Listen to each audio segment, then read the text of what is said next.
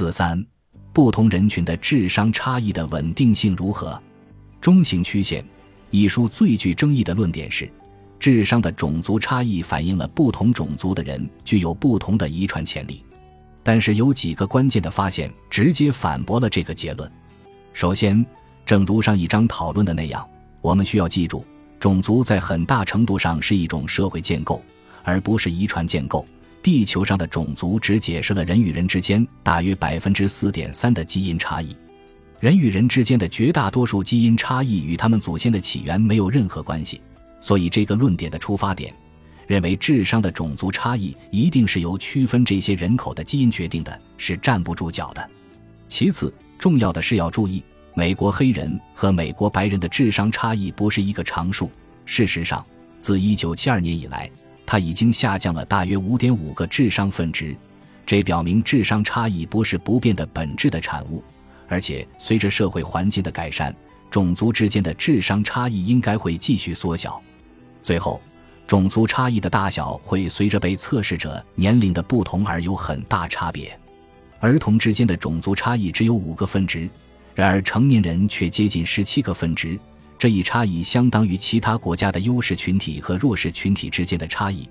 比如新西兰土著毛利人和欧洲裔新西兰人之间，高种姓和低种姓印度人之间，或者主流日本人和日本部落民之间。种族差异随着年龄的增长而增加，这表明美国黑人和白人的不同经历对他们的智商有影响。为了快速理解种族间的不同生活方式。你只需要看看主要以黑人为主和主要以白人为主的美国公立学校在资金上的巨大差别，就可见一斑了。第四个证据来自我们之前讨论过的收养研究，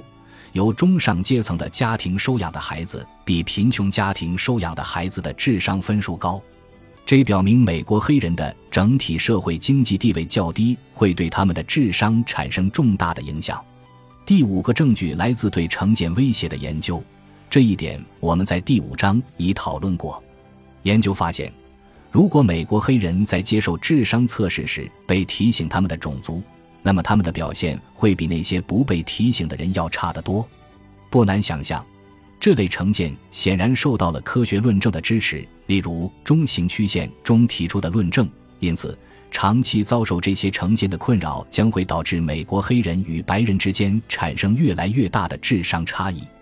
所有这些发现都表明，美国黑人和白人日常经历的不同对智商的影响比任何观察到的种族差异都大。